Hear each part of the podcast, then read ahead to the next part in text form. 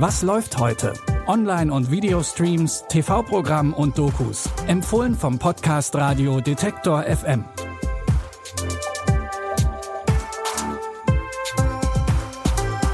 Hallo und herzlich willkommen zu unserer Sonntagsausgabe am 3. Dezember.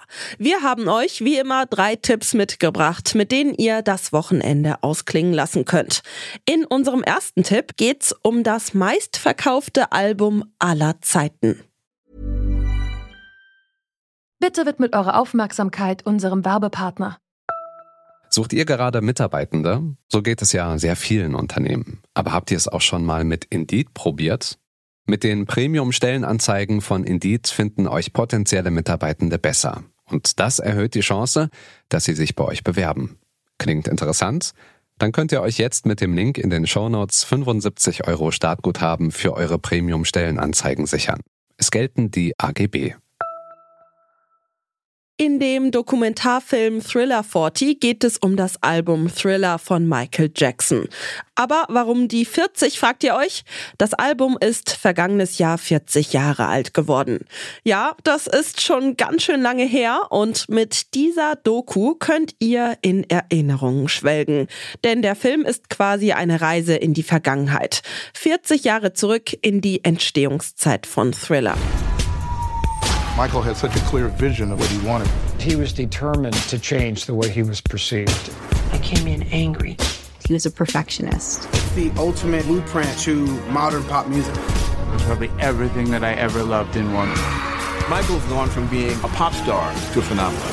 If Thriller came out today, it would still be the greatest album ever made.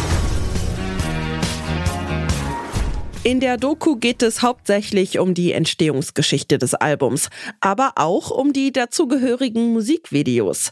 Denn das Album hat nicht nur die Musikindustrie, sondern auch Musikvideos für immer verändert. Der Film zeigt außerdem bisher unveröffentlichtes Material und Interviews mit Usher, Will I Am und vielen anderen bekannten Menschen aus der Musikindustrie. Sie reden darüber, wie Thriller sie ganz persönlich beeinflusst hat. Thriller 40 könnt ihr jetzt bei Paramount Plus gucken.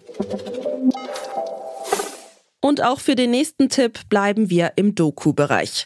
Diesmal geht es aber nicht um das erfolgreichste Album aller Zeiten, sondern um eine der beliebtesten Webseiten im Internet. Wahrscheinlich denkt ihr erstmal an Facebook, Google oder YouTube. Aber es geht um Pornhub. Die Doku Das System Pornhub zeigt, wie die Porno-Plattform das Leben von tausenden Menschen zerstört hat, weil sie nichts gegen unfreiwillig auf ihrer Website veröffentlichte Privatvideos unternommen hat. Tatsächlich übertrifft das in einigen Bereichen sogar Twitter oder Facebook. Und es gibt kaum jemanden, der das alles kontrolliert.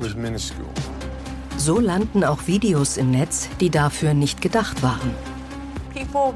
Menschen haben mich erkannt und mich über soziale Medien kontaktiert. Ich wurde zu Hause gestalkt. Die Videos sind überall im verdammten Internet. Sie haben mein Leben ruiniert. Fuck Pornhub und all die anderen Seiten. Die Skandale um Pornhub hören aber nicht bei Videos ohne Zustimmung auf. Auch Videos mit Minderjährigen und Vergewaltigungsvideos sind immer wieder auf der Plattform gelandet.